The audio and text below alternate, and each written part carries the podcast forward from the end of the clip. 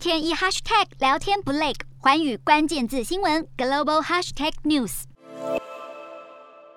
联合国大会通过否决倡议，该决议内容限制了安理会常任理事国行使否决权。未来如果动用否决权，必须在十天内召开会议，向大会说明动用的理由，让所有联合国成员来进行审查与评论。此决议的通过，象征安理会常任理事国动用否决权的门槛提高，五大常任理事国不能再恣意使用这项权利。今天的国际新闻评论要来谈谈否决倡议通过的影响，以及还有哪些争议待解。联合国安理会的否决权又称一票否决权，由联合国的五个创始会员国拥有，也就是美国、英国、法国、俄罗斯及中国。五个安理会常任理事国能针对非程序性事务的草案提出否决，只要有一个常任理事国动用否决权，便能使该决议失效。因为五大国握有强制性的否决权利，安理会的大国一致精神，让安理会常任理事国犹如联合国的太上皇机构，完全体现国际政治现实的面貌。其实，安理会常任理事国的组成完全是基于第二次世界大战的主要战胜国而设立。否决权的设计也是考量战后国际秩序的重建，由五个大国作为国际体制运作的核心，为了就是透过否决权的制度安排，达到大国共识的目的。这反映出当时对全球和平稳定的期待，同时也是从国际联盟在第一次世界大战的失败学到教训，以利大国能在危机中快速做出反应，提高高决议的效力与效益。不过，否决权的设计在实际运作中却呈现吊诡的现象。原本是要借此来达到大国团结的作用，但实际上却沦为大国间的报复工具。尤其是在美苏冷战时期，苏联多次否决接纳联合国新成员国，来回敬美国拒绝接纳苏联的卫星国。此外，否决权也成了大国支援盟友的政治工具。例如，美国对以色列的支持，以及中俄两国曾为了叙利亚、伊朗及伊拉克等国寄出否决权。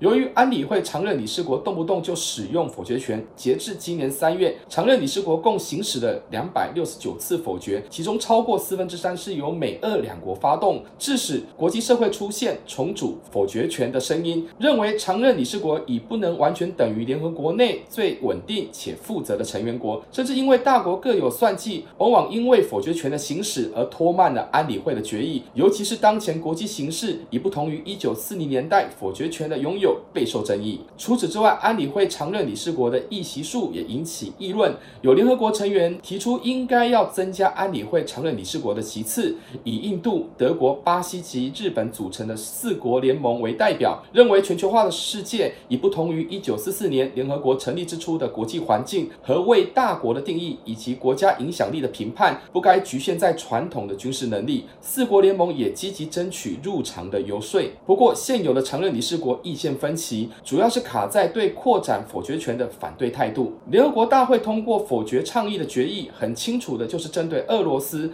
俄罗斯也是动用否决权最多的常任理事国，而最近一次行使否决权，就是阻止联合国介入俄乌战争。过去俄罗斯也多次行使否决，是针对自己发动的战争行为。而这次的联合国决议是程序性事务，俄罗斯自然无法动用否决权。显然，这项决议将对安理会常任理事国滥用否决权产生一定程度的制约效果，只是联合国安理会发挥国际和平与安全的作用仍十分有限。常任理事国行使否决权必须经过联合国大会的审查，表面上可以抑制大国的功利行为，但实际上却无法阻止战争的发生。换言之，大国仍可以不用经过联合国同意或授权进行军事行动。联合国要采取迅速且有效的决策动作，依旧相当困难。就算取消否决权，大国之间的各怀鬼胎，让安理会维护全球安全的使命犹如空中楼阁。Hello，好，我是环宇新闻记者黄运成。如果你喜欢环宇关键字新闻 Podcast，记得按下追踪以及给我们五星评级，也可以透过赞助支持我们的频道哦。